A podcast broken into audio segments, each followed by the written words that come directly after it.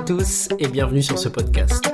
Mon nom est Clément Marianne et avec mon acolyte Franck Poirot, on vous emmène à la rencontre des entrepreneurs d'outre-mer. On vous propose de parler d'entreprise, d'innovation, d'investissement, d'indépendance, à travers le témoignage de femmes et d'hommes créoles qui ont eu l'audace de se lancer.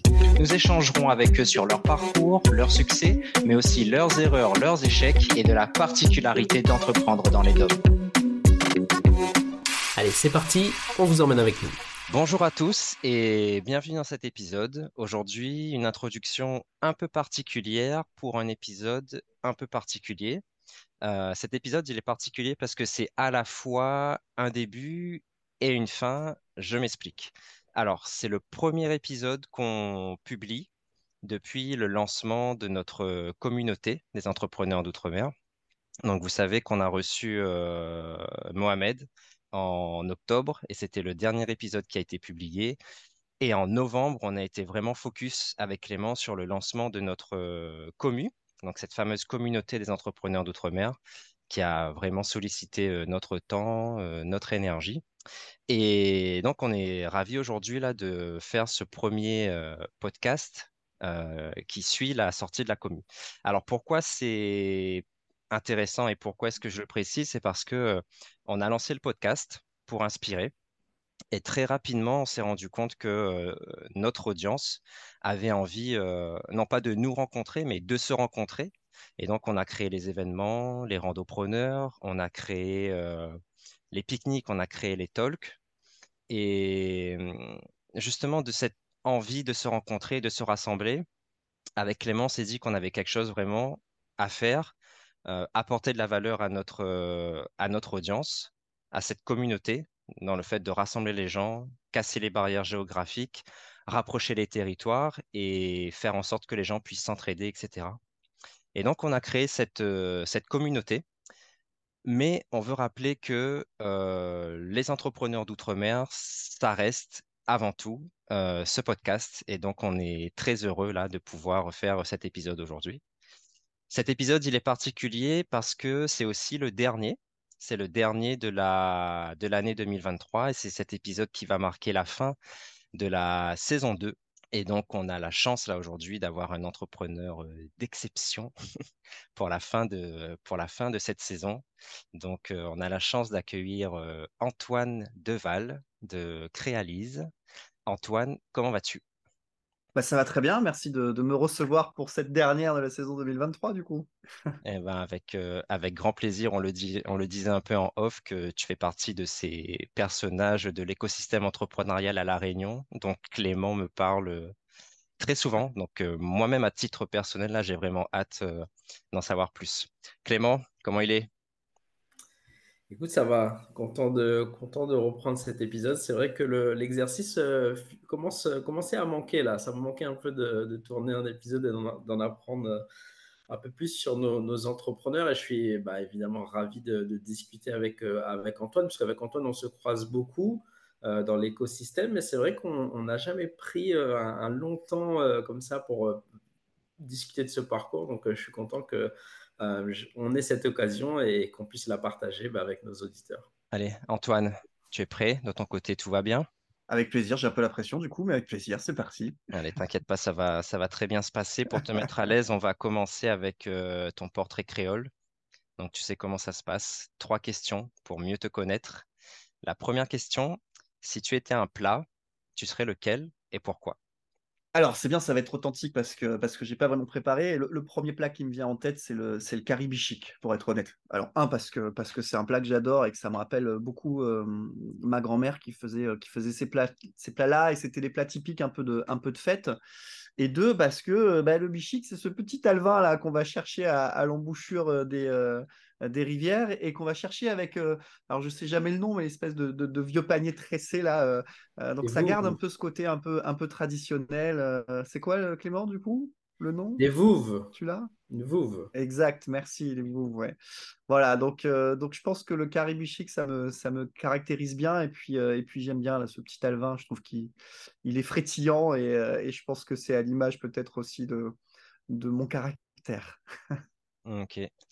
La, frétillance, je note, je note, je note ce mot-là. ouais, effectivement, hein, Clément, si tu n'avais pas eu ce mot, c'était pas possible pour un gars de l'Est de pas connaître, de pas connaître ça. Ça fait partie de ton, de ton patrimoine. Ok. Alors, Caribe Chic, eh ben, tu vois, on en est là. ça va être notre 32e épisode publié. Et je crois bien que le Bichic, c'est la première fois qu'on le cite, si je me trompe. Donc, euh, tu vois, euh, après 30 épisodes, on a, on a toujours des, des, nouveautés. Maintenant, si tu devais nous donner un lieu, alors tu vois, un lieu euh, que tu apprécies, que tu affectionnes, peut-être un lieu où tu vas souvent ou dans lequel tu aimerais aller plus souvent, ce serait lequel? Et eh ben là, comme ça, c'est pareil. Le premier qui me vient en tête, je, ne dirais pas que peut-être que c'est le meilleur, mais en tout cas, celui qui me vient intuitivement, c'est la plage de Grand-Anse. Ok. Parce que euh, bah, qu'elle est pas très loin de chez moi, parce que moi j'habite à, Montvert. Et puis euh, bah, parce que pour moi, mais c'est un avis totalement personnel, je, trouve que c'est euh, euh, géographiquement, photogéniquement, vidéogéniquement, peu importe le terme, la plus belle plage de l'île, avec ce côté verdure, les, euh, cocotiers et cette plage de, sable fin. Et paradoxalement, c'est une plage extrêmement dangereuse, extrêmement sauvage. Donc il y a un espèce de paradoxe, là, un mélange entre les deux. Et, euh, puis, et puis voilà, je trouve ce lieu assez, assez apaisant, notamment en période de, de magnifiques couchers de soleil comme on a en ce moment. Je, partage tout à fait. Tu me, tu, tu, tu dis grand temps, je me revois là en juillet-août euh, en vacances. On avait passé un après-midi là-bas en famille et euh, il y avait les baleines qui passaient au loin et j'avais trouvé ça, mais juste euh, C'est ça. magnifique. Un petit Ok. de bouchons et de dodo. Et puis bon, c'est parti. Exact. Le, le décor est posé. Alors, on a ton plat, on a ton lieu. Maintenant, pour compléter ce portrait, si tu devais nous donner soit une musique, un titre, que tu aimes bien ou alors un style de musique, qu'est-ce que qu'est-ce que tu as l'habitude de t'écouter quand tu veux, je sais pas, quand tu veux t'ambiancer ou quand tu veux te mettre en mode de travail, qu'est-ce que qu'est-ce que tu écoutes? Alors, pour le coup, là, je, je, risque probablement de vous surprendre et, je vais dire ça avec beaucoup de plaisir. Moi, je suis fan de Zouk. Euh, j'adore le Zouk. Euh, bizarrement, j'adore Francky Vincent. Euh, même si ça peut être un peu subversif dans les paroles. Mais là, ce qui me vient là, ce serait plutôt du, un bon cassave, quoi. Un bon cassave avec un bon titre comme Si est beau, là, qui va bien nous ambiancer et nous mettre dans l'ambiance. Et, euh, j'avoue que moi, j'affectionne ce, type de chanson, surtout euh, à l'époque où j'étais plus jeune, ce qui remonte un peu, voilà, en, boîte de nuit, moi, c'était mon moment, quoi. C'était la session de Zouk, c'était le moment où il fallait y aller, quoi. Alors, je vais là, la, la, transition est toute trouvée pour repasser la balle à Clément. Mais je vais juste faire une petite parenthèse là, parce que tu vois, quand tu as dit euh, que tu aimes bien le zouk, je me suis dit, ah, ça, ça va faire plaisir à nos, à nos, à nos auditeurs euh, des Antilles. Et après, quand tu as dit que tu aimes bien Francky Vincent, je me suis dit, oh non, là, il, a tout, il a tout gâché. Et après, tu as excellemment bien rattrapé la balle en parlant de, en parlant de Kassav. Donc, on a dit Zouk, on a dit Kassav. Voilà, je passe la balle à Clément. Après, je fais une petite parenthèse pour garder la logique. Tu vois, je trouve que les rayonnés dansent mieux que les entiers. Mais bon, bref, allez, on. ce, sera coupé, ce, sera coupé au, ce sera coupé au montage. Ah mais, mais, cela, mais, cela, dit, tu vois, Antoine, moi, je suis assez. Euh, bon, je, généralement, je n'ai jamais trop de débat sur cette, euh, sur cette partie musicale, mais je suis assez d'accord que Francky Vincent, il a ce truc-là qui est très musical. Alors après, il ne faut pas trop écouter les paroles, mais c'est vrai que pour s'ambiancer, pour se mettre de bonne humeur, euh, je suis euh, complètement, euh, complètement aligné. Euh, Antoine, merci pour ce, pour ce petit portrait créole. moi, ce que je te propose, c'est qu'on revienne un peu sur ton parcours. Nous, on se connaît bah, parce que tu es le fondateur de, Créalise, mais, mais je sais que tu as un parcours assez, assez atypique et j'aimerais qu'on revienne un petit peu là-dessus. Est-ce que tu peux nous dire déjà, toi, comment tu te présentes aujourd'hui? Et quel est ton parcours un petit peu euh, scolaire et qui t'a amené aussi euh, euh, jusqu'ici dans les, dans les grandes lignes pour qu'on voit aussi un peu le personnage, parce que c'est intéressant pour nous les entrepreneurs, ils se font aussi par leur parcours personnel et j'aimerais qu'on revienne un petit peu là-dessus avec toi. Eh ben avec, avec plaisir, je ne sais pas où est-ce que je vais, je vais, je vais commencer. je vais reculer un peu, je vais aller, je vais aller à la genèse si tu me, si tu me permets. Parce que je suis, je suis né à la réunion de, maman créole et, de papas oreilles, donc déjà, déjà mélangé, métissé d'entrée de jeu. Euh, même si je suis sorti encore plus blanc que mon papa, mais bon, ça c'est un autre débat. Et, euh, et du coup, bah, j'ai fait toute ma scolarité euh, ici. Donc moi, je suis un, garçon déo, un yap déo, comme il dit, parce que j'étais à la rivière Saint-Louis. Et après, on est descendu à, sur Saint-Pierre. Donc j'ai fait un, bac général à, Saint-Pierre. et donc pour, pour continuer peut-être sur la genèse, quand j'étais tout petit, j'aime bien raconter cette histoire-là, donc je, je pense que j'avais 7-8 ans. Il y avait une émission sur Antenne 2, ce qui ne me rajeunit pas, qui s'appelait alors je sais plus, je crois que c'est Bienvenue au tribunal, Bienvenue à la cour. Euh, et, j'avais une fascination pour l'art oratoire des avocats. Je trouvais ça fabuleux, leur façon de s'exprimer, mais il y avait tout, la, tonalité, la voix, les gestes et tout ça. Et donc, quand on me demandait quand j'étais petit ce que je voulais faire de ma vie, je voulais devenir avocat, jusqu'en seconde. Et en seconde, va savoir pourquoi aujourd'hui, je, ne le sais toujours pas moi-même, euh, néant intersidéral, et je ne sais plus quoi faire de ma vie. Donc, du coup, je choisis les voies les plus généralistes possibles pour repousser l'échéance le plus loin possible. Donc, je fais un, bac général euh, à Saint-Pierre, ici à, Saint-Charles. À la fin de ce bac-là, euh, bah, je sais que, que si je pars en métropole, je pense que comme j'étais un petit couillon, euh, j'allais faire n'importe quoi là-bas. Donc, je décide de rester et faire un, BTS commerce international toujours à, Saint-Charles. Et après, par contre, bah, il faut partir. Donc, je pars à, Bordeaux. Donc, je fais euh, l'INSEC, moi, qui est une école de, commerce à Bordeaux. Et donc, je ne sais toujours pas quoi faire de ma vie. Donc, on me dit, bah, choisis la finance, c'est sympa, ça ferme pas de porte, ça garde le, ça peut toujours servir. Donc, je fais une spécialisation en finance avec euh, un stage de fin d'études d'ailleurs au, siège social du, Crédit Agricole ici, au, parc de Cambière à Saint-Denis. Et à l'issue de tout ça, je me dis que ça, c'est fait, puisque plus jamais de ma vie, je veux travailler ni dans la finance, ni dans une banque. Donc ça, c'est fait, mais je sais toujours pas quoi faire de ma vie, mais je sais au moins un truc que je ne veux pas faire. Derrière, je fais un master en communication, alors que vu que ce podcast reste entre nous à la base, plus parce que je sentais qu'il y avait plus de filles que pour la communication en tant que vocation elle-même. Euh, sauf qu'il y a des choses qui me plaisent beaucoup dans, ce, dans ce master. Et puis, je commence à travailler à, Paris dans une euh, société de marketing opérationnel spécialisée dans le golf. Parce que mon papa, petit, m'a mis au golf alors que j'avais dit que jamais de la vie je jouerais à ce sport de vieux et de bourge. Bon, a priori, j'ai apprécié ce sport. Et, euh, et, donc, à Paris, le but, c'était d'aller sur des, tous les golfs de France différents. Donc, je partais tous les week-ends sur un golf différent en France. Euh, soit pour organiser des compétitions, soit pour euh, organiser des événements. Et, j'ai adoré ça, sauf que la semaine, j'étais à Paris. Et entre là où j'habitais et là où je travaillais, je passais 4 euh, heures de métro aller-retour par jour dans ce métro parisien où les gens te sourient, c'est agréable, tu sens la chaleur humaine, ce qui est totalement, bien évidemment, l'inverse. Et donc, m'a pété un câble au bout de neuf mois, le temps d'un bébé, m'a dit, rentre mon case, la Réunion est mieux. Donc, je suis rentré ici à la, à la Réunion, alors je ne sais plus en quelle année, euh, ça ne me rajeunit pas non plus. Et ici, j'envoie quelques CV parce qu'on est en période de fête. Donc, comme tout réunionnais qui se respecte, bah, on va profiter des fêtes avant d'aller rôder un, nouvel emploi. Et en fait, j'envoie quelques CV histoire de, aussi calmer mes parents parce que je suis de retour au bercail. Et euh, dans ces quelques CV, je rencontre euh, Jean-Luc Fievé, qui est l'actuel président de Tetra Energy, qui rachète Tetra Energy à, son fondateur qui s'appelle Michel Nova. Et en fait, il me propose l'idée d'aller sur Maurice. Donc ça faisait deux semaines que j'étais rentré, donc aller sur Maurice, c'était pas tout de suite dans mes plans. Mais bon, au bout d'un moment, je me suis dit, allez, allons tenter l'aventure, allons voir les cousins mauriciens là-bas, voir un peu ce qui se passe. Et donc, je pars en tant que VIE, donc volontaire international en entreprise, ce que je conseille beaucoup aux, jeunes d'ailleurs, parce que c'est un, blond tremplin euh, pour aller à l'étranger, apprendre de belles choses sous, statut français. Et donc, je pars pour une mission de six mois à l'île Maurice. Et en fait, euh, cette mission de six mois, ben, elle se transforme en sept ans. Euh, passer là-bas, donc être, euh, être directeur associé de la, structure à, Maurice, euh, avoir une belle croissance, puisqu'on on se rend compte qu'à Maurice, quand j'arrive, on ne le savait pas, il y a un système de remboursement de la formation qui se met en place. Et, et, puis surtout, il y avait zéro formation en langue française et les Mauriciens parlent quand même beaucoup, beaucoup français, donc tout ce qui était management, vente, communication ont plutôt bien marché. Et à la fin des sept ans, euh, pour, le dire euh, courtoisement, je pense qu'on a eu quelques, divergences d'opinion sur la, stratégie à porter. Et il y avait un truc qui commençait à venir là, euh, que je prévoyais comme un, tsunami qui allait nous, submerger, qui était, la vague digitale, sur laquelle il me semblait peut-être plus opportun, parce qu'il y avait un vrai switch dans l'enseignement supérieur à Maurice à ce moment-là, et, c'était un peu le début aussi à, la Réunion. Donc il me semblait peut-être plus opportun d'aller dans ce type de thématique. Bref, l'histoire euh, ne s'est pas faite comme ça et, euh, mon aventure euh, mauricienne se, termine. Donc, du coup, je décide de rentrer, moi, ici à, l'île de la Réunion.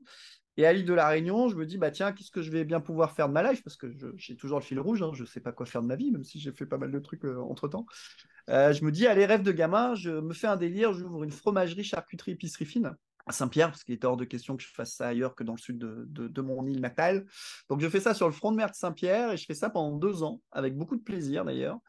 Euh, mais voilà, on va dire que j'ai quelques divergences avec la boutique qui était dans le nord, sur lesquelles on était en partenariat. Euh, et donc, je, décide à contre-coeur euh, sur le coup, mais de, céder mes parts de, l'épicerie fine. Et à, demi contre-coeur, parce que la formation me manquait et, ce tsunami digital, il se rapprochait de plus en plus. Et donc, quand je, quand je cède la boutique, bah, je me dis, tiens, allons peut-être euh, créer quelque chose sur, euh, sur cette base-là. Allons benchmarker les écoles en digital en, métropole et voir un peu euh, ce qui s'y fait. Et s'il y en a une bien, essayer de la, ramener, la ramener ici à La Réunion en priorité, mais essayer de l'amener un peu dans, dans, une logique océan Indien. Et donc, dans mon benchmark à cette époque-là, il y a une jeune école naissante qui s'appelle Digital College, avec un logo tout pourri d'ailleurs à l'époque, il ne faut pas qu'il m'écoute parce qu'il va m'en vouloir, mais le logo était vraiment pourri. Mais par contre, une espèce de philosophie de dingue, euh, une fraîcheur euh, folle dans le, dans le site internet, dans la communication, dans je trouvais ça génial. Et donc, je, pars à la rencontre de, ces gens-là et je rencontre euh, en premier Olivier Delagarde, qui est le président du Collège de Paris. Le Collège de Paris, c'est un réseau d'écoles euh, dans lequel il y avait cette petite école naissante de digital, mais il y a plein d'autres écoles. Il y avait euh, Ascensia Business School en commerce, Financia Business School en finance, Sub de RH sur les ressources humaines, voilà, tout un tas d'écoles. À l'époque, je crois que c'était 12 écoles et à peu près 5000 étudiants partout en France. Euh, digital College, c'était 80 étudiants sur un campus à Paris, donc c'était voilà, c'était vraiment naissant. Et Olivier me dit, bah tiens, on n'est pas présent dans l'océan Indien, ce serait sympa d'avoir une représentation, est-ce que ça te dit? Sur le principe, moi je suis arrivé avec euh, j'allais dire ma fleur et mon fusil pour rester courtois. Euh, mais j'étais ravi de, revenir avec toute la représentation du, réseau dans l'océan Indien, mais avec cette, stratégie quand même de dire, parce qu'il y a deux vocations dans ce partenariat, la, vocation de lancer nous-mêmes des écoles en nom propre avec Créalise, parce que je me suis présenté direct en tant que Créalise, même si c'était à l'époque une coquille vide. Et la deuxième partie du partenariat, c'était justement de tisser un réseau de partenariats sur des écoles ou des formations qu'on ne ferait pas. Et la stratégie était de dire d'abord on lance l'école de digital, puis après on verra ce qu'on fait. Donc on part avec, euh, Digital College euh, sur, sur La Réunion, qu'on lance en, 2018. Alors pour info, je signe le, partenariat en février 2018. Et euh, j'ai un associé d'ailleurs qui est un ami, d'enfance qui lui est, habite à Maurice, naturalisé mauricien, mais qui, est français là-bas, et qui me dit quand je signe le partenariat en février 2018, me dit ah ben c'est cool, on a un an et demi pour monter le dossier et lancer l'école.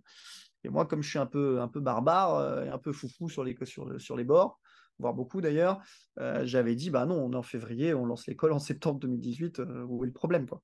Bon, où est le problème? C'était quand même compliqué, mais on a réussi à lancer l'école. Alors, je décalais d'un mois, on a lancé l'école en octobre 2018, avec une volonté un peu folle d'ailleurs de lancer tout de suite trois promotions, trois entrées, une post-bac première année, une post-bac plus 2 niveau licence et une post-bac plus 3 euh, niveau master, avec idéalement 15 euh, étudiants par promo. Et bizarrement, à la rentrée, on arrive à le faire, ce challenge. Donc, on lance les trois promos avec 15 étudiants par promo. on a perd un petit peu au, fil de l'eau, mais quand même, le, challenge est, réussi. Euh, et aujourd'hui, là, en 2023, bah, ça fait, ça fait, on a passé les 5 ans. On a fait une rentrée avec 450 étudiants. On en a, pareil, un peu perdu parce qu'il faut qu'ils trouvent des, entreprises, parce que tout est en alternance dès la première année.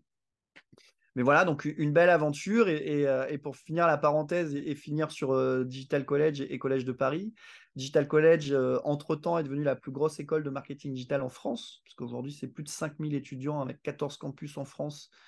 Des campus, je crois qu'il y en a 7 en Afrique, il y en a un à Dubaï, il y en a un à Miami. Voilà, donc tout ça, c'est colossal qui appartient directement à, Digital College, sauf nous, avec les, avantages, mais aussi quelques inconvénients. Euh, euh, et, Collège de Paris, aujourd'hui, bah, c'est plus 12 écoles, c'est plus d'une trentaine d'écoles, et c'est, je crois, euh, plus d'une 15 000 étudiants au total. Donc, voilà, donc une belle croissance aussi bien pour eux que, que pour nous, et en tout cas un beau partenariat, une belle collaboration, puisque un des points, j'imagine, qu'on va évoquer aussi, Clément, c'est la capacité qu'ils m'ont laissé à pouvoir adapter aussi le référentiel et le contexte du diplôme aux, spécificités de notre territoire. Je me tais. Yes, non, mais c'est très complet et, très clair et, merci pour cette overview. On va revenir sur euh, le côté euh, créalise, mais avant ça, moi j'aimerais revenir sur les, étapes de ton parcours parce que là, quand tu le racontes, ça a l'air un peu facile finalement. et j'imagine que ce n'est pas forcément le cas dans la vraie vie. ma question, c'est, tu, vois, moi je trouve que toi, tu as une capacité à aller chercher ce que tu as envie de faire, même si, tu vois, tu disais, bah, je ne savais pas trop quoi faire, mais finalement, sur tes trois expériences, la première, bah, tu deviens quand même associé. Tu lances carrément euh, l'entité à, Maurice. Euh, quand tu reviens, euh, tu dis bah, je vais lancer une épicerie fine et tu arrives à construire un partenariat avec, avec une boîte à, Saint-Denis. Et c'est pareil, là tu lances Créalise et tu vas chercher Digital College. Donc ma question pour toi, c'est comment tu, comment tu as fait toi pour te créer ces opportunités-là et créer ces connexions? Parce qu'à chaque fois, on voit que tu ne te lances pas complètement seul, mais tu arrives à faire des choses très rapidement. Alors, oui, effectivement, je, euh, alors, comment j'arrive à créer ces connexions? C'est une très bonne question euh, qui, va, me donner à, méditer. Mais la seule chose que je peux dire par rapport à ça, c'est le passage à l'action. En fait, euh, euh, je pense que justement, je me serais donné le temps de me poser des questions. Je ne serais peut-être pas arrivé au même résultat. C'est que je ne me suis pas trop posé de questions. Euh, euh, je, suis passé à l'action rapidement. J'ai essayé de chercher. Une fois que j'avais trouvé, je passais à l'action aussi. une fois que j'avais. parce que le, lancement de l'école, si je ne l'avais pas fait en 2018, on aurait eu le temps de se poser des questions. Je ne suis pas sûr qu'on en serait au même résultat. Donc, c'est vraiment de, ce côté un peu, un peu fou. Je pense que c'est c'est quand même une qualité pour, pour des entrepreneurs. Euh, alors la, folie un peu maîtrisée hein, quand même, il hein, faut pas non plus. Euh, il y a une part de risque, mais une part de risque maîtrisée. Euh, et cette part de risque, elle est, nécessaire, et je pense que c'est ça aussi qui nous pousse, qui nous pousse à l'action et, d'aller chercher. Et c'est vrai que à la lueur de, de, mon parcours, et tu le dis très bien, moi j'ai la conviction qu'on ne réussit pas tout seul. Euh, et qui, si je peux m'associer ou m'adosser à des gens qui sont déjà passés par là, qui m'évitent certains écueils et avec lesquels euh, forcément rapidement on gagne plus de, d'efficacité et d'ampleur, euh, ça me paraît plus logique et c'est d'autant plus important d'ailleurs sur, sur une île puisqu'on est insulaire entouré de mer. Donc la capacité à travailler, à collaborer ensemble, elle est, elle est, plus qu'importante. Voilà. Après, j'imagine qu'avec tout ce parcours-là, où, où, je le dis sous, sous, sous, enfin, sous forme de, de, de, la blague, que je ne sais, je sais pas quoi faire, euh, et j'aime bien euh, donner cet élément-là à nos étudiants. cette notion d'ikigai, je ne sais pas si euh, vous connaissez, c'est cette sagesse un petit peu japonaise là, parce que le mot traduit, c'est un mélange de raison d'être et de joie de vivre. Et on va chercher le centre de quatre cercles que sont qu'est-ce que j'aime faire, dans quoi je suis doué, qu'est-ce que je peux pas apporter au monde. Et comme j'apporte quelque chose au monde, ben, on me rétribue et donc je, gagne de l'argent qui est une, conséquence.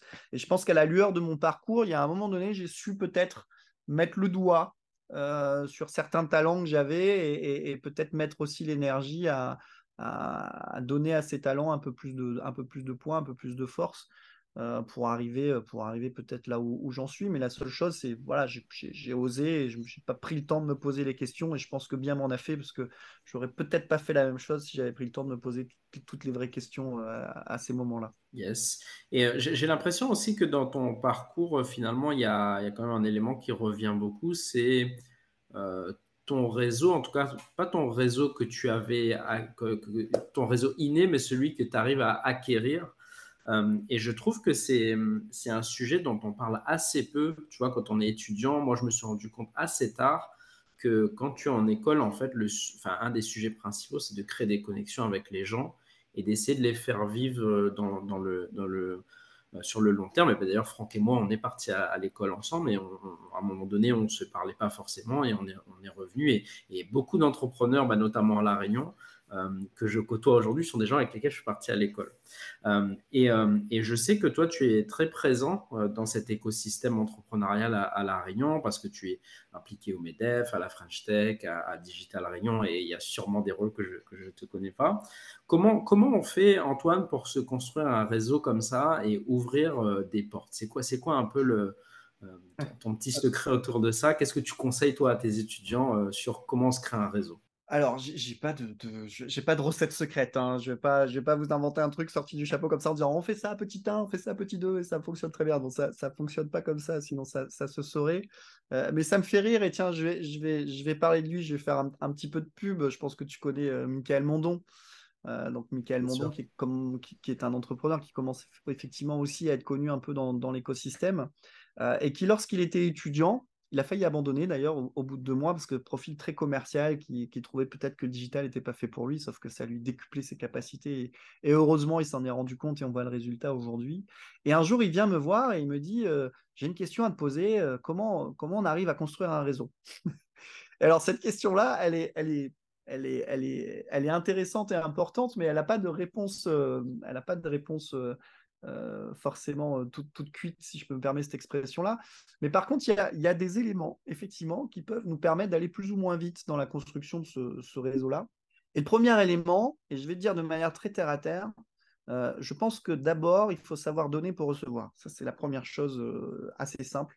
Et donc, ce que j'avais conseillé à l'époque à Michael, je lui ai dit, va dans tous les événements, qui ont plus ou moins lien avec le digital et l'entrepreneuriat. Mais vas-y, donc toutes les startup week-ends, tous les hackathons, tout voilà, participe-y, ça va te faire du réseau, tu vas rencontrer du monde et puis tu vas sortir du lot au bout d'un moment. Voilà. Et c'est ce qu'il a fait. Et, j'ai souvenir d'un événement en particulier qui était le sommet de l'altruisme à l'époque, puisqu'on avait euh, l'inventeur du euh, euh, bonheur international brut du Bhoutan qui était là à distance et il fallait faire tout un peu à la dernière minute et il avait fait un site internet exceptionnel en l'espace d'une nuit et ça lui avait euh, valu un, coup de, un coup de com exceptionnel. Euh, et, voilà. Et donc, je pense que c'est voilà. D'abord, on va donner, on va s'imprégner du réseau, on va apporter de, de la valeur de la façon dont on peut. Et puis, à force, bah, ça se voit. Et à force, ça s'entend. Et puis, à force, ça se, cette valeur, elle, elle, se transmute. Et puis, elle revient au fur et à mesure. Et puis, voilà. Et je pense que ce, ce, ce, réseau, il grossit aussi comme ça. Et puis après, il bah, faut, être alors j'allais dire sympathique, c'est facile à dire, peut-être même authentique, euh, avec une, la palissade que je vais faire, mais euh, moi je suis très dans l'action, je l'ai dit tout à l'heure, donc euh, quand je dis quelque chose que je vais faire, en général, je le fais.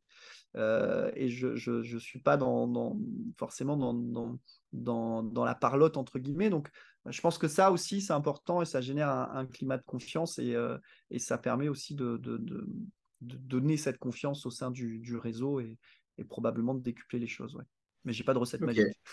Non, non, mais je, je pense, enfin, je ne m'attendais pas à un petit 1, petit 2, mais, mais je tu vois, il y a des éléments quand même qui sont importants euh, euh, et qui sont des choses finalement assez simples à dire, mais, euh, mais qui à actionner ne bah, sont pas si évidentes. Et, et, en fait, je pense que tu, tu as, tu, as, tu vois, tu l'as dit donner pour recevoir et, aller, se, aller dans les événements, ça nécessite un vrai investissement en fait. Dans le, ce que je veux te dire, c'est que tu ne le fais pas non plus par hasard. C'est, tu te dis, euh, tu as peut-être une appétence naturelle à se dire, bah, tu vas connecter avec les gens.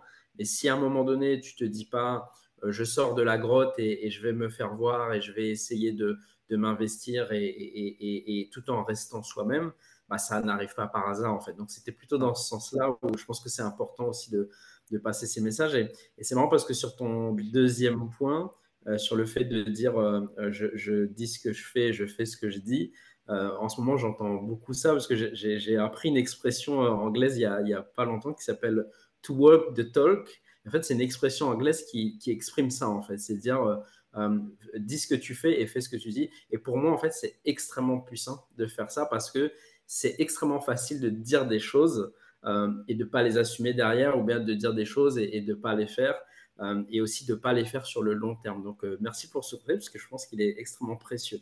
je peux parler encore. Après, si je peux, vas-y, vas-y. je peux me permettre de rebondir peut-être sur le premier point, et, c'est ce qu'on pousse nos étudiants à faire. Tu dis sortir de la grotte, c'est nous on aime bien dire sortir de leur zone de confort. Et, si je peux me permettre peut-être un, un, dernier petit point là-dessus, et je me suis rendu compte de ça au fur et à mesure, c'est euh, parce que ça demande un investissement. Effectivement, tu disais, je suis au MEDEF, je suis à French Tech, je suis à Digital, je suis à EdTech, je suis à voilà, deux, trois autres choses derrière. Donc, ça demande un investissement au, quotidien. Et, euh, et parfois, j'ai pas envie, sincèrement, j'ai vraiment pas envie. Je suis fatigué, j'ai une famille, j'ai des enfants, j'ai vraiment pas envie d'y aller. Et je me suis rendu compte que très souvent, quand bah, il y a ce petit cap psychologique à te dire, ouais, tu t'es investi, tu as dit que tirer, donc vas-y et tout ça. Et en fait, il se passe toujours des choses. Euh, euh, exceptionnel. Il se passe toujours une opportunité de, dingue que j'aurais pas eu si j'étais pas allé. Voilà. Donc le fait aussi de se dire, bah, vas-y, tu t'es engagé à y aller, donc assume cet engagement-là. Euh, il se passera toujours des choses. Euh, alors à qui reste ouvert, hein, bien évidemment, mais il se passera toujours des, choses magnifiques à l'issue de ça. j'en suis persuadé. Yes, merci Antoine. Franck, est-ce que tu voulais rebondir là-dessus? Parce que moi, sinon, je peux parler pendant deux heures là.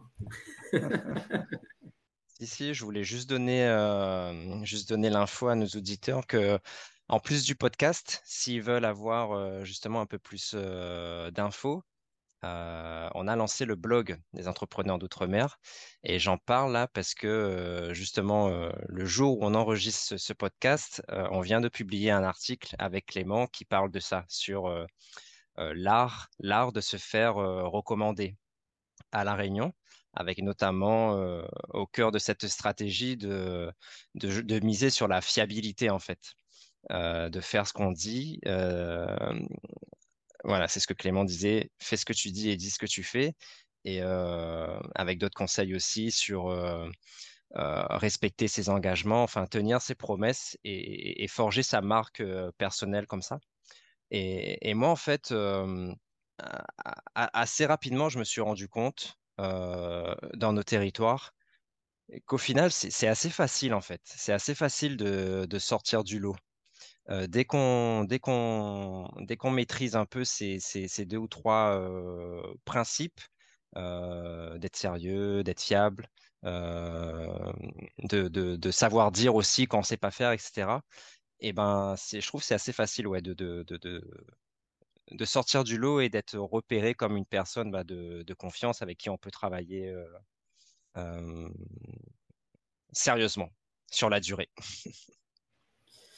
Antoine, il y a, hum, on a parlé de ton, de ton parcours et, la majorité, évidemment, de la discussion bah, va s'orienter autour de créalisme. Parce que moi, je suis extrêmement curieux et, comme Franck, comme tous les auditeurs, c'est comment on fait pour lancer une, école, tu vois? Parce que tu dis, bon, bah, j'ai eu l'idée, euh, je suis parti benchmarker, j'ai fait le tour euh, à, Paris et j'ai dit, bon, ben, vous venez avec moi. Moi, j'imagine que ce n'était pas tout à fait aussi simple que ça. Est-ce que tu peux nous donner un petit peu les, le, derrière la scène, qu'est-ce qui se passe et quelles sont les difficultés aussi que tu as pu rencontrer euh, quand, tu as lancé cette école et, et concrètement, tu vois, c'est quoi les étapes de réalisation de ce projet? Alors, c'est vrai que quand je le dis comme ça, ça a l'air, euh, ça a l'air plutôt simple. Je suis d'accord avec toi. C'était, non, non, ça a, été beaucoup plus, plus complexe hein, que, la façon dont je le raconte, bien évidemment. Euh, déjà, l'enjeu, si tu veux, pour euh, déjà la genèse, c'est de dire que c'est une jeune école. Donc, une jeune école, donc c'est leur diplôme, c'est pas le nôtre. Elles ont un référentiel, mais comme c'est une jeune école, elles ont un référentiel aussi en, construction. Donc, quand, on arrive, on s'appuie sur une école qui fait déjà le job, mais au final, comme je, disais tout à l'heure, je voulais la liberté de pouvoir m'adapter spécifiquement au territoire. En gros, j'arrive avec des très grandes lignes. Donc j'ai euh, un référentiel, on va me dire l'objectif pédagogique, c'est ça. Et là-dedans, bah, après, euh, c'est à toi de construire, c'est à toi de gérer, c'est à toi de mettre en place un petit peu ce que tu vas, euh, ce que tu, vas pouvoir bah, donner aux étudiants en termes aussi d'études de, cas, de côté pratique, parce que surtout dans le domaine du digital, la théorie c'est bien, mais, euh, c'est la pratique qui change tout. Hein. On peut dire ce qu'on veut, c'est à partir du moment qu'on fait qu'on comprend. Euh, et ça, c'est important. Donc voilà, ça, c'était déjà le, premier challenge, avec un deuxième challenge assez simple, c'était de se dire, est-ce que j'aurai la capacité de trouver tous les intervenants sur la scène locale? Il y avait des trucs, euh, donc moi, je suis pas du digital à la base. Donc je m'intéresse, je me suis renseigné tout ça, mais je suis pas du digital à la base. Et donc me dire que big data ou des trucs comme ça, mon Dieu, comment je vais faire? Et en fait, je me suis rapidement rendu compte qu'il y avait tout un, écosystème extrêmement dynamique sur notre île. Et, euh, et j'ai pas eu de, difficultés réelles à trouver, euh, à trouver les différents intervenants. Donc ça, c'était bien. Mais après, c'est dans le lancement de l'école où on s'est bien amusé. Donc euh, euh, ça reste entre nous trois, ce que je vais dire, bien évidemment. Euh, mais, euh, mais voilà, au début du lancement de l'école, donc je, me souviendrai toujours, parce que je rencontre du simple au double avec Thomas Carrère et, et Benoît Denmont, et je les rencontre au mois de mai en leur disant voilà, je veux 50 étudiants à la rentrée. Ils me disent ah, super, rentrée, donc on est en 2018, rentrée 2019. Je leur dis non, non, non, là en septembre 2018, le gars m'a traité de, fou, je voyais dans son regard. et donc, ça, c'était la, première étape. La deuxième étape, c'est je dilue le, le, le planning et je voulais absolument faire des journées intensives pour essayer de faire euh, le minimum de jours possible, donc des journées de 9 heures de, cours quand même, ce qui est effectivement intense. Euh, et dans ma petite tête, je me dis, je fais une journée, puis de temps en temps, je fais une semaine, et puis ça va permettre de faire un planning qui tient à peu près la route. Sauf qu'une semaine avec des journées de 9 heures, ça fait 45 heures, c'est pas possible puisque les contrats sont 35 heures. Voilà. Et ça, c'est une entreprise à un moment qui me le dit. Donc moi, je fais la blague en disant, oh, il y a dû avoir une erreur, je vais vérifier, alors que c'était bien moi qui avais fait l'erreur. Voilà. Et puis il y a d'autres petites blagues comme ça où, euh, où la, première, étudiante que je rencontre, euh, qui était exceptionnel, mais vraiment un, profil exceptionnel qui euh, trouve son alternance au bout de deux semaines dans une grande boîte euh, connue sur la place réunionnaise. Donc je me dis, putain, ça, ça, ça fonctionne, c'est bien parti l'histoire. Bon, cette étudiante n'est jamais venue chez nous pour une raison très simple, c'est que l'entreprise m'appelle en me disant, Monsieur Deval, je ne vous trouve pas sur le Datadoc, qui est l'ancien Calliope. Et là, euh, moi, je dis, oh, donc j'écris Datadoc hein, sur mon petit papier. Et là, je me dis, oh, ça doit être une erreur quelque part. Je pense que je, me renseigne, je reviens vers vous. Et là, je vais sur Google taper Datadoc. J'en étais à ce stade-là et de me rendre compte que sans ce truc-là, je ne peux pas faire financer mes contrats. Je peux... En fait, je n'ouvre pas l'école. Ça sert strictement à rien. Et bref, j'appelle l'organisme qui gère le Datadoc expliquer que je vais lancer une école, comment ça se passe et tout ça. Donc, elle, me donne avec beaucoup de gentillesse tous les éléments. Et je lui dis à la fin, je dis, ça va prendre combien de temps? Elle me dit, oh, en moyenne, ça prend six mois. Ah, je dis, non, ma rentrée, c'est dans quatre. Et, je me souviens de cette phrase d'anthologie. Elle me dit, monsieur, ça marche pas comme ça, en fait. Et au final, on a réussi à, à reporter au maximum les différents contrats, qu'on a réussi à avoir le Datadoc au bout de quatre mois. Donc j'ai signé tous mes contrats au mois d'août et on a lancé l'école au mois d'octobre.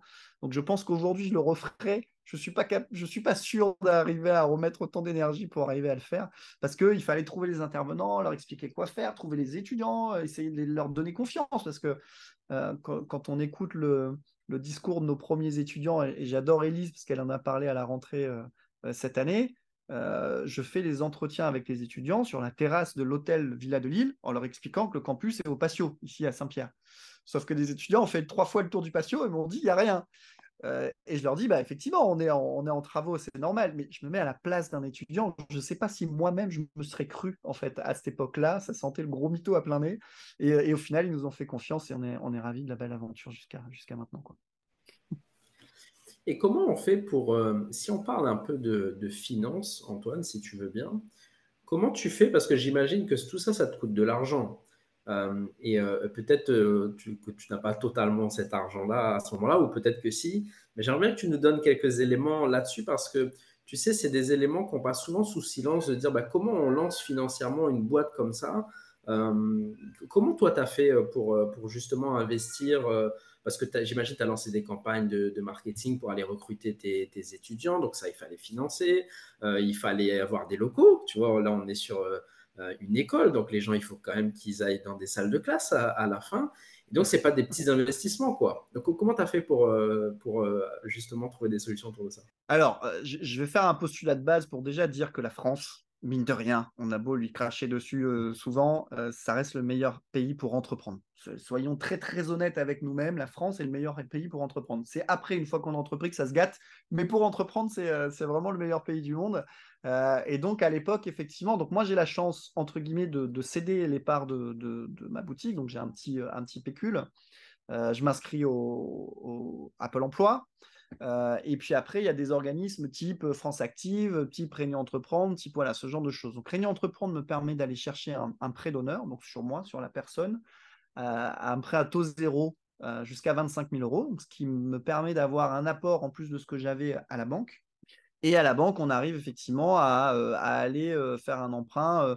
alors de souvenir, à l'époque, je pense qu'on était à, 150 000 ou à, ou à 200 000 euros. Euh, non, je pense que c'était 150 000 euros parce qu'effectivement, bah, tu le dis très bien, il faut recevoir ces étudiants. Hein. Je ne voulais pas faire quelque chose à distance, je voulais bien que ce soit présentiel. Et je maintiens, même cinq ans après, que c'est du présentiel malgré le fait qu'on soit une école digitale. Euh, et donc, il fallait investir avec, avec des choix euh, sur le papier contre-intuitifs sur lesquels il fallait quand même beaucoup argumenter, surtout, surtout devant des banquiers.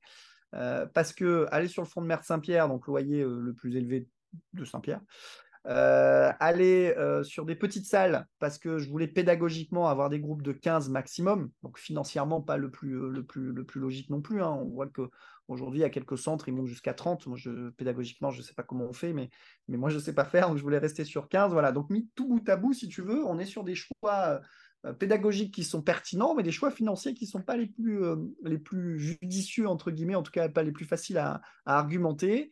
Euh, et, voilà, donc avec le cumul de tous ces acteurs, parce que France Active aussi nous a apporté la caution qui nous a permis de débloquer l'emprunt bancaire, euh, et, on a réussi à, lancer l'école. Euh, et, après, en fait, ce qui a été compliqué à, l'origine, c'était plutôt ça, c'était il y avait un, changement de la loi de formation à ce moment-là, entre 2018 et 2019. Donc déjà, on ouvre en, octobre 2018, on se tape les gilets jaunes au bout de deux mois, donc ça, ça nous totoche un peu. mais on arrive à digitaliser, à faire le nécessaire et tout ça. Et puis après, il y a la loi de, de nouvelle loi de formation qui passe Et c'est vrai que les, les OPCO ont, ont mis du temps à, prendre un petit peu ce, relais-là, je vois qui, confirme. Euh, et, on a pris un trou de trésor qui était, euh, assez impressionnant euh, d'entrée de jeu. Quoi. Donc on avait jusqu'à six mois de trésor dehors. je me souviens à un moment donné où, j'appelais certains. certains boss de, d'OPCO en leur disant bah, en fait je vais, fermer je je peux plus je peux pas payer mon loyer je peux pas payer mes salaires je, je peux plus rien faire je peux pas payer mes intervenants et, au final heureusement pour nous ça, s'est débloqué mais on a dû remettre, euh, remettre la main à la pâte. On a dû, voilà, je, ne regrette pas du tout ce, passage-là, mais euh, mais il y a eu un moment, ouais, où à la maison c'était pâte, qu'il fallait que je trouve une voiture. J'ai acheté une voiture à 1000 euros qui a roulé trois mois. Et après, il y a eu le Covid qui est arrivé, donc la voiture n'a pas roulé. Euh, quand c'était fini le Covid, la voiture a roulé plus du tout. Donc je me suis acheté un scooter, euh, un Vespa 50 cm3, où j'étais un peu en galère avec, mais ça marchait très bien. Voilà. Donc après, bah, il faut, croire aussi en son projet, il faut mettre, les efforts et les énergies au, bon endroit. Donc c'est pas, pas facile. Euh, loin de là, même si j'ai eu l'impression peut-être de le dire un peu facilement au début, c'est quand même difficile la vie d'entrepreneuriat, il ne faut pas se leurrer. Euh, par contre, si on est assez animé et, que, ce qu'on fait au quotidien nous fait suffisamment vibrer, ben, on va se prendre des portes et des murs, c'est une certitude. Par contre, on aura cette capacité de résilience de se relever, de continuer. Donc, c'est ce qui s'est passé. Et, aujourd'hui, je pense que euh, c'est comme une autoroute. Quoi. Tu vas te taper des feux rouges, mais à un moment donné, il va y avoir une espèce d'autoroute qui va s'ouvrir avec que des feux verts. Et, j'ai l'impression que, alors, c'est n'est pas non plus un long fleuve tranquille, hein, ce que je dis aujourd'hui, ça reste difficile, mais mine de rien, on a passé un cap et aujourd'hui, l'entreprise, elle est. Euh, bah, elle est là, hein, elle existe dans l'écosystème de, la Réunion. Yes, et, bravo pour ça, et, bravo pour la, résilience. Et du coup, moi, ça sera ma dernière question, et après je laisserai la parole à Franck. C'est toi, à titre, personnel, tu vois, à chaque fois que je te croise, tu as toujours euh, le sourire, toujours positif. En fait, on se dit, bon, pour Antoine, la vie est belle. Euh, et, tu restes un être humain euh, comme nous, et, évidemment qu'il y a des difficultés, et, évidemment que tu, tu les surmontes toi, à titre un peu plus personnel, c'est quoi ta, alors je dis peut-être pas ton secret, mais peut-être ta routine. Qu'est-ce que tu fais au quotidien qui te permet euh, de garder le moral, de rebondir, d'être résilient, parce que euh, c'est toujours de ça dont il s'agit et de bah, d'avoir le sourire à chaque fois qu'on te, te, croise, quoi. je ne sais pas comment répondre à cette question. Pour être honnête, c'est pareil. J'ai pas de j'ai pas de, recette secrète. Déjà, je, sais que les entrepreneurs aiment bien dire j'ai une routine, je fais ça le matin et tout ça. Chez moi, c'est pas forcément vrai. J'ai pas une routine prédéfinie de, ce que je fais. Euh, par contre, effectivement, je me force quand même à, être dans l'action permanente. Je procrastine très peu, euh, même si, bah, comme tout le monde, je suis un peu submergé. Donc, je fais un peu comme je peux et, je gère mes énergies et mes priorités comme je peux.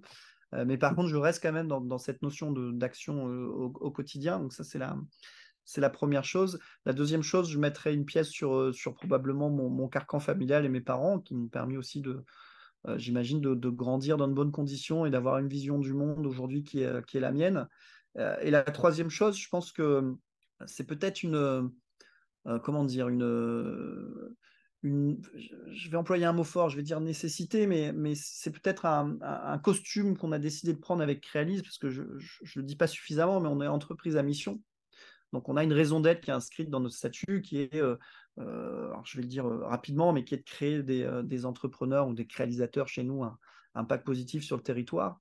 Et, quand on prend ce constat-là, ben, qu'est-ce qu'on fait au quotidien pour ça? Il y, a, un postulat de base, moi, qui me, qui me chagrine, entre guillemets, c'est euh, je sais pas vous à votre époque, en tout cas moi à la mienne, quand on me disait tiens comment tu vois le futur, putain je, trouvais ça génial quoi, il va y avoir des voitures volantes, ça va être fabuleux, cette espèce de, d'envie d'y aller dans ce, dans ce futur-là, même si euh, maintenant qu'on sait que les limites planétaires c'est un peu différent, mais à cette époque-là en tout cas ça nous donnait envie d'y aller. Et aujourd'hui quand je vois les, jeunes qui a chez, chez Créalisme et même en dehors, on leur dit euh, bah tiens c'est quoi l'avenir pour toi, est-ce que ça te donne envie d'y aller? Et la réponse est souvent plutôt l'inverse ça leur donne pas trop envie d'y aller, c'est plutôt anxiogène, c'est pas hyper positif, voilà.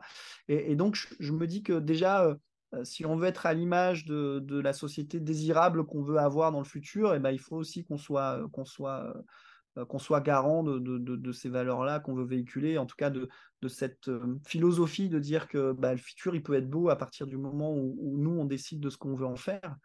Euh, et, dans l'histoire de l'humanité, c'est toujours des petits groupes de personnes qui ont changé le monde. Hein. C'est ni les politiciens, ni, ni ce genre de, personnes-là.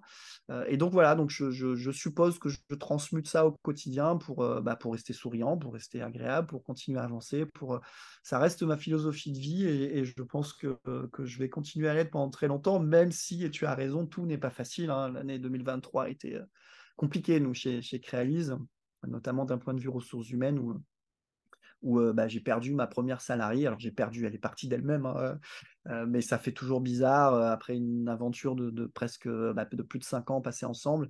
je le vis comme une rupture amoureuse, même si dans l'organisation de Créali, c'est pas c'est pas grave en soi, mais voilà, c'est toujours ça fait toujours quelque chose de, de bizarre. Et j'avoue que ça a laissé une trace sur cette année 2023 que bah, j'avoue que j'aimerais bien qu'elle se finisse là. Allons en 2024 voir un peu les nouveaux horizons et les nouveaux challenges. c'est pour bientôt, c'est pour bientôt, euh, Franck, est-ce qu'il y a des éléments euh, sur lesquels tu voulais euh, peut-être rebondir, reposer quelques questions? Il y a un élément, il y a deux, trois éléments sur lesquels je voudrais revenir. Le premier, peut-être faire un petit focus là. En fait, tu as parlé de deux choses, moi, deux mots-clés qui m'ont ramené à des souvenirs d'il y a quelques années. C'est Datadoc et Opco. en fait, moi, j'ai découvert la, découvert la, la formation un peu, un peu par hasard. Et j'avoue que moi, j'ai vu ça un peu comme un espèce de shiny object où je voyais, en fait, moi, en tant que quand j'étais voilà, dans le salariat ou même après en tant que chef d'entreprise, quand on voit le coût en fait de participation en formation, je me suis dit, bah, franchement, avoir un organisme de formation, c'est la poule aux œufs d'or. c'est un modèle que je veux, que je veux tester. Et franchement, dans ce que tu dis là sur le fait bah, de te rendre compte que pour débloquer des financements, bah, soit il faut le Datadoc avec tel autre secteur d'activité, il faut d'autres pièces, il faut, enfin, c'est hyper compliqué l'administratif. Et puis aussi, ouais, cette notion de trésorerie. Moi, je me rappelle notamment, on travaillait beaucoup, on accompagnait des porteurs de projets avec, avec Pôle emploi. Et ouais, c'est vrai que la trésorerie était, était compliquée. Et donc, toi, tu nous as dit que tu as eu jusqu'à six mois de trésorerie à l'extérieur. Donc, j'aimerais juste enfin, revenir un petit peu là-dessus, tu vois, vraiment pour peindre le vrai tableau de ce que c'est, que surtout que de lancer, parce qu'après, tu parlais aussi, tu vois, d'autoroute avec les feux verts, etc. Et je pense qu'une fois que c'est sur les rails, ça roule bien. Mais voilà, avant d'atteindre cette vitesse de croisière, ben, les grosses galères, notamment financières, comment, comment ça s'est géré? Alors, ça s'est géré. Euh, bah, on a, on a deux, il y a deux, il y a deux façons de voir les choses. Il y a effectivement parce que c'est compliqué. Hein, il faut pas il faut pas se leurrer. Je pense qu'on on, s'est dit à un moment donné avec mon associé, on, va fermer. Enfin, ça, ça pas de, ça a pas de sens. On peut pas se mettre en danger comme ça et mettre nos, familles en danger.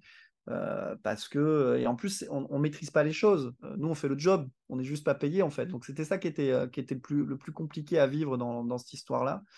Euh, mais on est resté soudés, on a continué d'avancer, on a injecté ce qu'on a pu injecter, on a mis l'énergie qu'on a pu y mettre, euh, on a essayé de secouer tous les cocotiers qu'on a pu, qu'on a pu secouer. Et, effectivement, euh, j'aime bien cette image du, dernier coup de pioche, puis le gars il s'en va, et puis l'autre il arrive, il met un coup de pioche, et puis le diamant il est là. Bah, nous, on était à cette limite-là. On, a, on, a, on était à la, à la, limite de la cassure au moment où, heureusement, ça s'est euh, la machine est, repartie et ça nous a permis de, continuer, euh, de continuer à se développer. Mais après, c'est ce que je dis, c'est que euh, bah, c'était plus fort, en tout cas moi, à mon niveau, c'était plus fort que moi de continuer, c'était important. Et puis à ce moment-là, à ce stade-là, on avait quand même 90 étudiants, on avait des équipes, des salariés, donc on a aussi j'allais dire cette pression, mais c'est quand même une pression positive, mais cette pression de se dire, bah, je, fais ça pour ces gens-là, ils comptent sur nous, ils comptent sur moi, ils comptent sur, sur, sur, tout ça pour, pour leur avenir, pour leur quotidien. Donc voilà, tout ça mis bout à bout, bah, on pouvait pas, on pouvait pas abandonner, il fallait se battre jusqu'à jusqu'à la fin. Donc c'est ce qu'on a fait, et, tant mieux.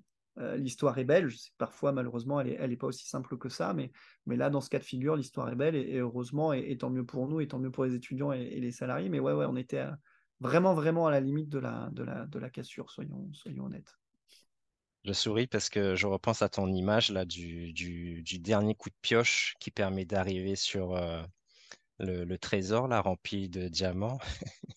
Il y a quelques jours, j'ai vu une image de ça, mais détournée, tu vois, sur les, sur les réseaux, où en fait, euh, à la surface, tu as un gars qui est, au... qui est aux toilettes, tu vois, et du coup, tu as la... toute la fosse septique. Et du coup, tu as le gars qui s'apprête à donner le dernier coup de pioche et qui arrête, euh, qui abandonne euh, au bon moment, tu vois. et donc, en fait, c'est marrant de se dire, enfin, l'entrepreneuriat, c'est toujours euh, à quel moment il faut persévérer et quand est-ce qu'il faut s'arrêter. C'est ça. C'est le juste milieu entre la persévérance et l'obstination. Il y a un juste milieu entre les deux et, et la persévérance, c'est parce que bah, tu sais pourquoi tu le fais, que ça te fait vibrer, que ça te fait avancer. L'obstination, c'est qu'à un moment donné, tu as aussi l'ego qui rentre en considération. Et, euh, cet ego-là, il est important pour un chef d'entreprise. Hein. Il ne faut pas se leurrer. Euh, il ne faut pas dire que tout le temps, l'ego, c'est pas bien. Euh, mais parfois, il faut aussi le canaliser un petit peu et de se dire que bah, là, c'est mon ego qui parle. En fait, là, il faut, là je, suis, arrivé au bout de l'aventure. Il faut que je, c'est quoi la leçon qu'il faut que je tire et, peut-être pour orienter sur un chemin différent. Quoi. Il y a toujours un apprentissage, ça, c'est une certitude. Alors, c'est un truc, moi, qui, qui, ressort. J'ai l'impression que un de tes, de tes, une de tes plus grosses qualités, un de tes plus gros actifs, j'ai l'impression que c'est la force de ton mindset. Et notamment, cet état d'esprit, j'ai l'impression que tu arrives à être à l'aise dans le flou et dans le flou notamment de ne pas savoir tout de suite ce qui va se passer après ou d'être OK d'avancer avec un, un, minimum d'informations. Par exemple, tu vois, tu parlais du, du Datadoc et de découvrir, ben, en fait, euh, je sais pas, genre au moment, euh, au moment de, de, de, de, signer, là, qu'effectivement, quand on se lance comme organisme de formation, il faut avoir le, il faut avoir le, le, Datadoc. Hum, je sais pas, je sais que moi, par exemple, dans mon fonctionnement, j'aurais plutôt été euh, passage à l'action rapide dans le sens que je vais tout de suite aller faire beaucoup de recherches pour avoir tout de suite un plan le plus complet possible. Hum, et par exemple, quelque chose comme ce que toi tu fais, moi je sais que j'aurais pas été capable de, le faire. Du coup, ma question résumée, ce serait comment est-ce que tu fais? Enfin, est-ce qu'il y a un, secret, un truc particulier, tu vois, pour arriver à être à l'aise dans le flou et naviguer presque à l'aveugle, en fait? Alors, déjà, la, première chose, c'est qui, me, qui me vient, c'est me confronter au réel. Euh, de vite partir dans l'action et me confronter au réel. Et c'est vraiment le réel qui va déterminer un petit peu la, direction et l'orientation que je vais euh, devoir garder ou, prendre différemment. Donc ça, c'est la première chose. Et la deuxième chose, merci parce que tu fais presque une révélation chez moi et tu as raison sur un point. Euh, c'est que le fait de ne pas savoir, et aujourd'hui, je t'avouerai avec toute l'humilité de mon propos que je ne sais toujours pas vraiment quoi faire de ma vie, euh, et ben ça fait de moi probablement un explorateur en fait. J'aime explorer les possibilités, j'aime aller découvrir, j'aime me lancer dans l'inconnu pour voir ce que je vais y trouver. Voilà, j'ai cette appétence là, euh, j'ai cette envie là, j'ai cette conviction là en me disant que de toute façon, qu'est-ce qui peut m'arriver de pire? C'était Nelson Mandela qui disait ça très bien, c'est que soit je, réussis, soit j'apprends, et en fait, il peut rien m'arriver de, mauvais dans, tout ça. Euh, et, je, me rends compte qu'avec tout ça, bah, j'ai exploré plein de choses et qu'aujourd'hui, avec Créalise, on continue d'explorer. Je m'amuse à faire des soirées nous la feuille sur l'échec, donc c'est un peu d'événementiel. On fait des masterclass, on va, on va prendre des, euh, euh, intervenants reconnus et de qualité sur des thématiques précises. Voilà, on, on continue d'explorer, on continue à s'amuser, on continue à faire des choses qui parfois paraissent peut-être bizarres, mais qui sont cohérentes finalement avec notre raison d'être. Et puis voilà, je me suis amusé pendant des années à être speaker de, de, de, beach tennis euh, au micro et j'adorais ça. Enfin voilà, donc j'explore euh, et, je vois, et je pense que ça permet, plus j'explore, et plus probablement j'arrive à affiner et de savoir, bah tiens, là-dessus j'ai une plus-value, là-dessus j'ai un talent, là-dessus, bah, soyons honnêtes, j'en ai pas. Donc il faudrait que je m'entoure de gens qui, eux, l'ont ce talent-là, et voilà, et d'arriver à affiner un petit peu sa stratégie euh, comme ça. Explorateur, je pense que le mot est, est, tout, est tout trouvé. Je pense, ouais, un trait de caractère d'explorateur. Alors, ma question, c'est est-ce que c'est quelque chose. bon, tu vois, tu as parlé de modèle familial. Mmh. Tu as dit que tu dois beaucoup à ce carcan familial dans lequel tu as, tu as grandi. Alors, je ne sais pas si tu as utilisé le mot carcan comme quelque chose de, de positif ou plutôt quelque chose qui t'a peut-être limité. mais aujourd'hui, tu vois, tu te présentes là comme un, explorateur, un entrepreneur qui a fait beaucoup de choses, etc. ça a été quoi tes, modèles, tu vois, le modèle familial dans lequel tu as grandi? Est-ce que tu avais des modèles d'entrepreneurs, des modèles de gens qui ont fait des choses différemment? Alors, directement, j'ai pas de modèle entrepreneur. Mon père est, était, puisqu'il est à la retraite, était médecin. il s'est marié avec ma mère assez rapidement. Il a emmené dans un trou perdu des Deux-Sèvres, de là où il vient, qui s'appelle Hervaux. Donc, s'il y a des gens qui nous écoutent d'Hervaux, ce qui est à mon avis pas possible, bah, c'est un trou perdu. je suis désolé pour vous. Et donc, je suis ravi parce que ma mère a pété un câble là-bas. Elle n'en pouvait plus dans la grisaille et le froid d'Hervaux. Donc, elle a dit si tu veux qu'on continue ensemble, on rentre à La Réunion. Donc, ils sont rentrés à La Réunion et bien m'en a fait parce que moi, je suis né ici, j'ai vécu ici et je pense que, mine de rien, l'île de La Réunion euh, et, probablement les Antilles aussi pour vexer personne, mais sont des, sont des endroits pour des enfants qui sont juste magiques pour grandir. Euh, et donc, j'ai grandi, moi, euh, à La Réunion. Ma, mère est restée, est restée à la maison pour s'occuper de nous. Donc, on a, on a plutôt été, été bien entourés. Donc, quand je disais carcan, ça reste un, mot positif pour moi dans la façon dont je l'ai dit. Je suis le deuxième dans, ma, dans ma fratrie. Euh, donc, euh, je suis un peu le lien entre les deux, même si le, petit dernier arrivait beaucoup plus, tard. Donc, cette notion peut-être aussi, euh, j'imagine, d'être le deuxième, bah, on observe un peu plus, donc on travaille probablement un peu plus son empathie, j'imagine. voilà, mais sinon, non, pas de modèle direct. Par contre, probablement des modèles indirects qui m'ont pas marqué consciemment, mais qui ont dû me marquer inconsciemment. C'est mon, grand-père, mon grand-père qui était, lui, pour le coup, entrepreneur, qui, à l'époque avait la, la plus grosse société de transporteurs routiers à La Réunion. Euh, notamment au début euh, du sucre et tout ça, donc qui, voilà, qui avait monté, euh, qui avait monté une, très belle entreprise avec une, philosophie un peu innovante à, l'époque. bon, malheureusement, bah, après, passer les générations et arriver à la troisième génération, cette, entreprise n'existe plus. Donc peut-être voilà, qu'inconsciemment, j'ai eu aussi des, repères et, des marquages par rapport à ça. Et, c'est vrai que mon grand-père est parti très tôt. il m'a beaucoup marqué. Voilà. On n'avait pas de clim à l'époque à Saint-Pierre, donc il me dit T. Joseph. Je n'ai jamais su pourquoi il m'appelait T. Joseph, mais bon, je trouvais ça mignon. Et il me disait Viens, et puis on montait à la plaine des caves parce qu'il faisait frais là-haut, et puis on dormait à la plaine des caves, puis le matin on redescendait. Donc voilà, j'ai un rapport avec lui qui est resté très. Euh, euh, j'étais très petit, mais j'ai que des bons souvenirs. Mmh, je pense que c'est hyper important en fait de pouvoir avoir. Euh, tu vois, tu parlais de modèles directs et indirects, et je trouve que c'est hyper important en fait quand, d'avoir des gens, et j'en reviens à ce mot-là, tu vois, d'explorateurs comme toi, en fait des gens qui ouvrent, euh, qui ouvrent la voie et qui nous montrent euh, euh, que des choses en fait sont, sont, sont possibles. Tu me loues beaucoup de qualité là. non, c'est vrai, hein, c'est vrai. Je trouve que Enfin, d'une manière générale, bon, si on en revient un peu à pourquoi on a lancé ce podcast avec Clément, c'est pour offrir des modèles, tu vois, on, revient là-dessus, montrer que entreprendre, c'est possible. Tu vois, si on devait avoir une tagline, ce serait ça, montrer qu'entreprendre dans les DOM, c'est possible. Et dire que c'est possible pour plusieurs raisons. Et moi, je trouve que en tant que créole, on a beaucoup de euh, plafonds de verre on a beaucoup de plafonds de verre et on se limite beaucoup. Et c'est pour ça que je te posais la question du carcan, tu vois. Parce que je trouve que moi, d'une manière générale, même si on dépasse le schéma euh, familial, je trouve que de grandir à La Réunion ou grandir aux Antilles, tu vois, c'est une chance parce que la vie est, la vie est beaucoup plus agréable ici, je pense, que qu'elle peut être ailleurs sur bien des points de vue. Mais moi, je suis aussi partisan de dire que, tu vois, le soleil cache beaucoup de choses. Ça, c'est quelque chose que je, mmh dis, que je dis beaucoup. Et dans ces choses-là, il y a notamment une espèce de, de, de, de, de schéma global dans lequel euh, je trouve qu'on n'a pas, on va pas se sentir à l'aise d'avoir des ambitions. On va pas se sentir à l'aise de vouloir euh, faire des choses. Et du coup, c'est important de montrer qu'il y a bah, des gens euh, lambda, des gens qui nous ressemblent, qui ont réussi à, faire des choses, qui font des choses, et de montrer que ouais, il suffit de, il suffit de, bah, d'essayer de, se lancer. Et on en revient à ce que tu disais là, cette fameuse phrase de, de Nelson Mandela que de toute façon, dans le pire des cas, on aura appris des choses, on aura essayé et, c'est tant mieux. Il y a, Franck qui parlait, euh, tu, vois, de, de, la mission euh, et que c'était important d'avoir des, modèles et, euh, et, de casser un peu les, les plafonds verre qu'on peut avoir dans, les DOM en tant qu'entrepreneur.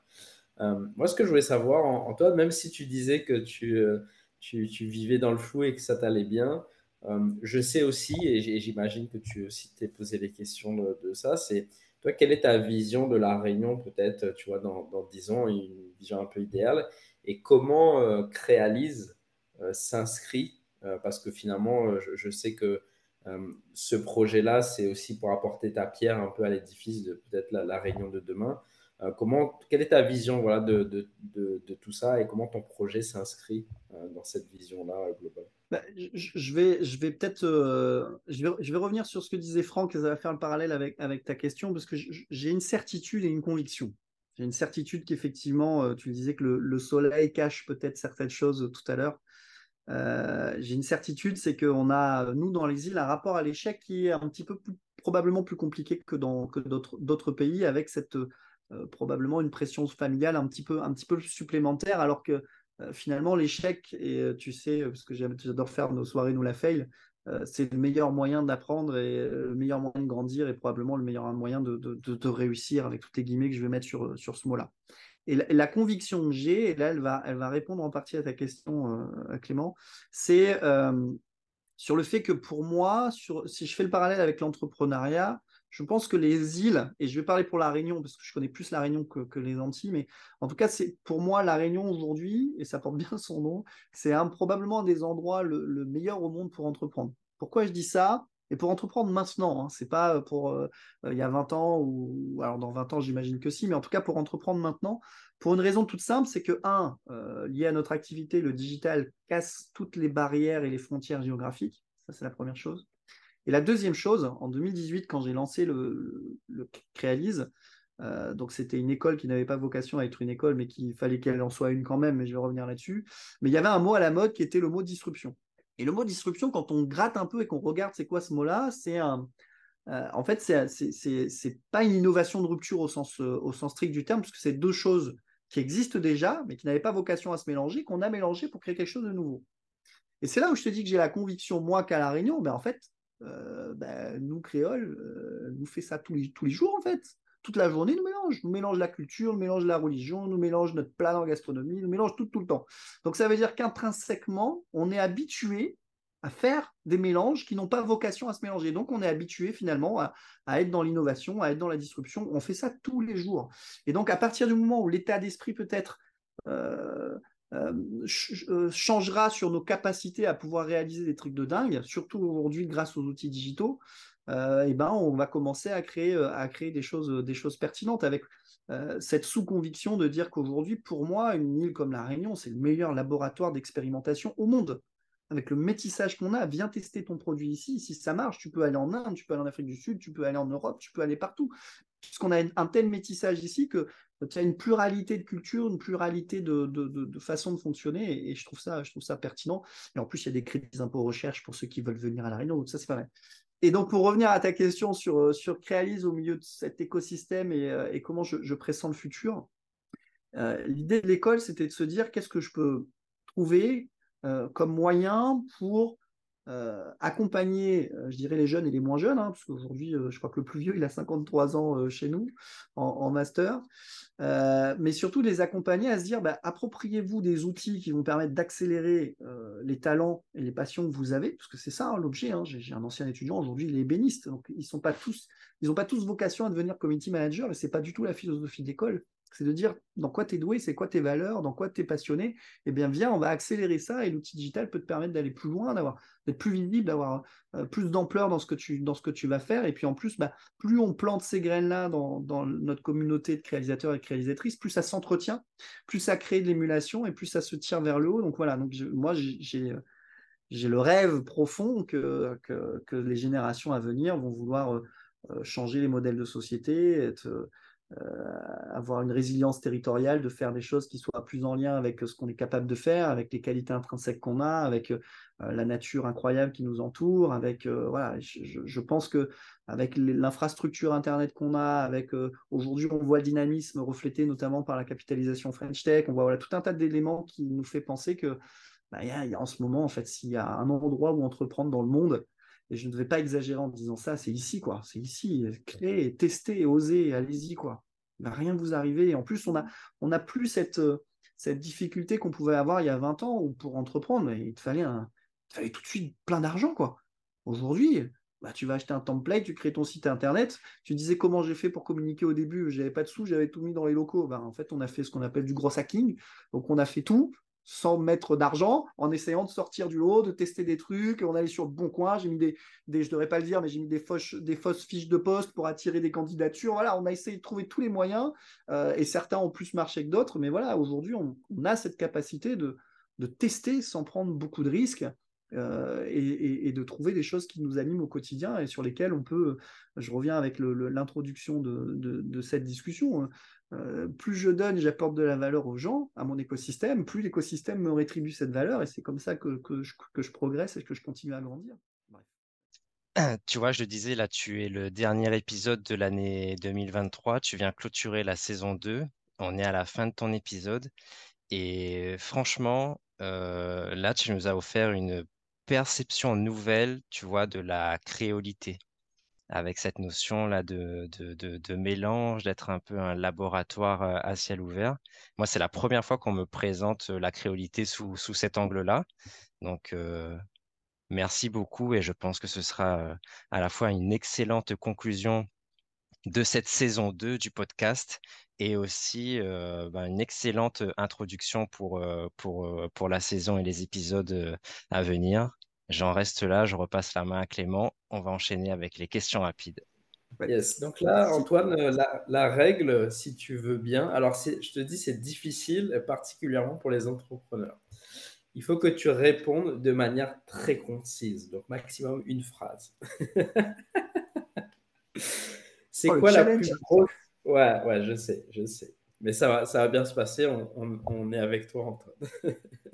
c'est quoi la plus grosse galère que tu as connue jusqu'à maintenant dans ton aventure entrepreneuriale et comment euh, tu l'as euh, outrepassée? Euh, alors, tu, sais, la première qui me vient, c'est plutôt une galère personnelle, puisque quand je suis rentré à La Réunion, on était dans un appart qui a entièrement brûlé, avec ma femme, mes enfants dedans qui ont eu le temps de sortir, fort heureusement, mais on a tout perdu. Euh, et, je pense que ça, ça a dû me redonner un coup de boost exceptionnel pour me dire que là, si j'ai pas compris que c'est le moment d'entreprendre et de prendre en main, entreprendre dans mes mains, prendre entre mes mains peut-être mon destin et mon avenir, euh, c'est que j'avais vraiment rien compris à ce qui s'était passé. Ok, donc ça t'a finalement euh, mis un coup de boost pour, pour rebondir et te dire bon, bah, on n'a qu'une seule vie, il faut y aller. Quoi. Ok, c'est quoi ta plus grosse fierté là sur, sur tout ton parcours au global que tu nous as, que tu nous as décrit? Ma plus grosse fierté, euh, là, comme ça, ce qui me vient intuitivement, c'est euh, alors c'est deux choses. C'est euh, l'ambiance, je vais le prendre comme ça, ou la culture, tiens, parce que j'en parlais hier, la culture qu'il y a chez Créalise, aussi bien en interne qu'en externe presque, parce qu'elle existe aussi dans la communauté des intervenants et, certains tuteurs d'entreprise. Donc ça, c'est ma plus grande fierté d'avoir vraiment réussi à instaurer ce, cet état d'esprit un peu communauté réalisateur, réalisatrice euh, et la deuxième plus grande fierté, et celle-là, elle est totalement naturelle, c'est de voir après euh, nos alumni, donc nos étudiants diplômés, euh, bah, faire des trucs de dingue. Quoi. Et, là, et là, on sait pourquoi on fait ça au quotidien, et c'est génial de, voir. ok, et ma dernière question, c'est si tu avais un seul conseil à donner à quelqu'un qui veut entreprendre dans les DOM, bah, et, bah et, particulièrement à La Réunion, ça serait quoi? Battre dedans battre dedans, beau dedans, trapper, aller, tester. Non, c'est oser, quoi. Il faut y aller. Il faut, euh, et, c'est ce que je dis, on a un syndrome en France, et plus on fait des longues études, plus c'est pire, de vouloir tout maîtriser avant de se lancer. Euh, en fait, on ne maîtrisera pas, surtout dans le monde dans lequel on évolue aujourd'hui. Il y a trop d'incertitudes et il y en aura toujours. Donc allez-y, en fait, confrontez-vous à cette incertitude, confrontez-vous au réel, et c'est vos futurs clients, vos futurs partenaires qui aiguilleront euh, les projets que vous aurez si ça, vous anime suffisamment fort pour, pour traverser les portes et les murs. Eh ben, je pense que c'est un, super message euh, pour la fin de cet épisode. Il ne reste plus qu'à te remercier sincèrement, Antoine, pour ton temps, pour euh, tout ce que tu nous as délivré comme valeur et, tout ce que tu auras apporté à nos auditeurs. On te souhaite bah, beaucoup de belles choses euh, pour la suite et je laisse le mot de la fin à, Franck. Bah merci Antoine pour ta participation. Et puis, comme je disais, ça vient clôturer une saison 2, mais surtout, ça vient ouvrir une saison 3 avec Clément. On a vraiment hâte et on est impatient de vous présenter tout ce qu'on a prévu pour la suite. Merci Antoine. Merci à vous, merci pour cette, cette invitation et cet échange extrêmement enrichissant. Et puis bah, à très vite alors, je ne sais pas, mais bonne continuation pour cette saison 3. bye bye. C'était le podcast des entrepreneurs d'outre-mer. Et on espère sincèrement que ça vous a plu et inspiré. Si c'est le cas, vous pouvez nous le faire savoir en mettant un like et en nous le disant dans les commentaires. Et bien sûr, pensez à vous abonner pour ne pas rater la sortie du prochain podcast.